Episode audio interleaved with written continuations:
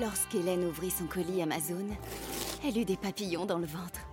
Ce double compartiment, ces huit modes de cuisson, c'était la friteuse sans huile de ses rêves, à un prix si bas qu'elle ne put résister. Ça mérite bien 5 étoiles. Des super produits et des super prix, découvrez nos super offres dès maintenant sur Amazon. Radio Classique présente Des histoires en musique avec Elodie Fondacci. Des histoires. Est-ce que je peux avoir une histoire, s'il te plaît, de me raconter une histoire? Encore une histoire? Bon, d'accord. Tu te souviens de ce vieil horloger du nom de Coppelius? Toutes les nuits, il travaillait dans son atelier à une besogne secrète. Eh bien, voilà quel était le secret de Coppelius. Chapitre 2 L'automate. En réalité, l'horloger Coppelius avait un secret. Il souffrait infiniment de ne pas avoir eu d'enfant. Et ce chagrin, vois-tu, l'avait rendu un peu fou. Aussi s'était-il mis en tête de se fabriquer lui-même une fille qu'il pourrait chérir à sa guise. Il avait lu des manuels d'anatomie, des livres de médecine et des traités de mécanique extrêmement complexes. Et, dans le plus grand secret, il consacrait ses nuits à ce projet insensé. Chaque soir, il fermait sa boutique, vérifiait avec méfiance que personne ne venait l'espionner et chaussait ses lorgnons.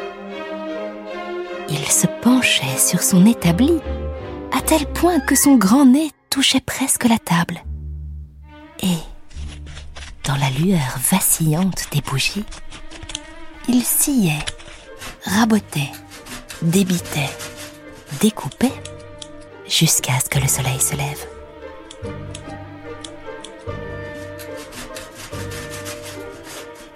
Coppelius se procura d'abord un beau morceau de noisetier, un bois souple et très solide. Et patiemment, il sculpta un squelette de jeune fille.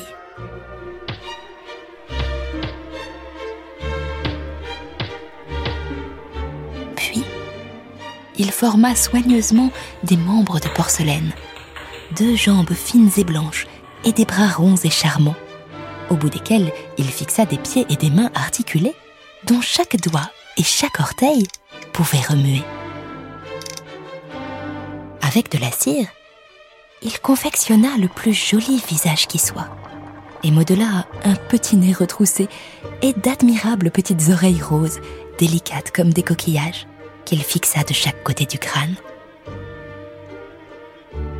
À l'aide d'une grosse aiguille, il cousit patiemment sur la tête de l'automate des cheveux de soie qu'il noua avec un ruban de velours.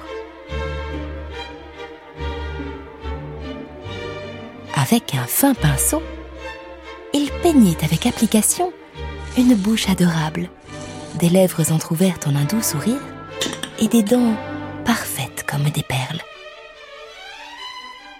Et pour les yeux, tu sais ce que fit Coppelius Eh bien, pour les yeux, il tailla deux diamants qui lui venaient de sa mère, si bien qu'au moindre rayon de soleil, on avait l'impression que les yeux de la poupée s'animaient et qu'une lueur de joie dansait dans son regard.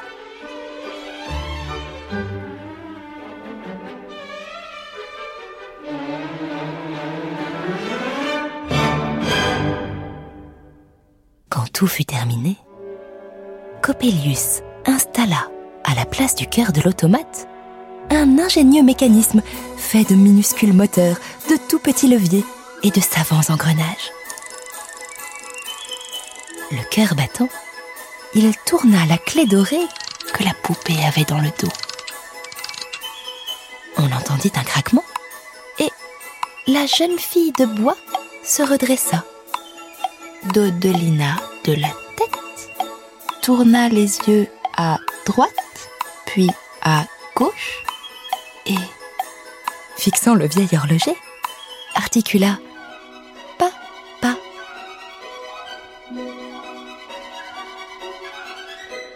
Coppelius fut tellement ému qu'il essuya une larme. Et à partir de ce jour, il considéra la poupée comme sa fille, à tel point qu'il l'appela Coppelia. Il la vêtit d'une robe de soie brodée, confectionna pour ses pieds menus une paire de bottines brillantes, ornées de boutons de nacre, et l'installa confortablement sur une chaise près de la fenêtre.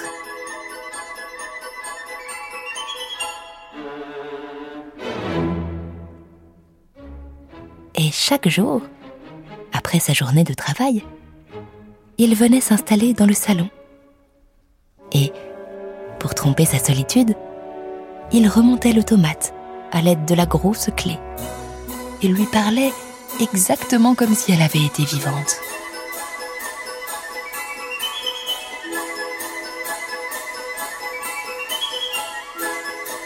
Et les dîners du vieux Coppelius étaient un peu moins tristes.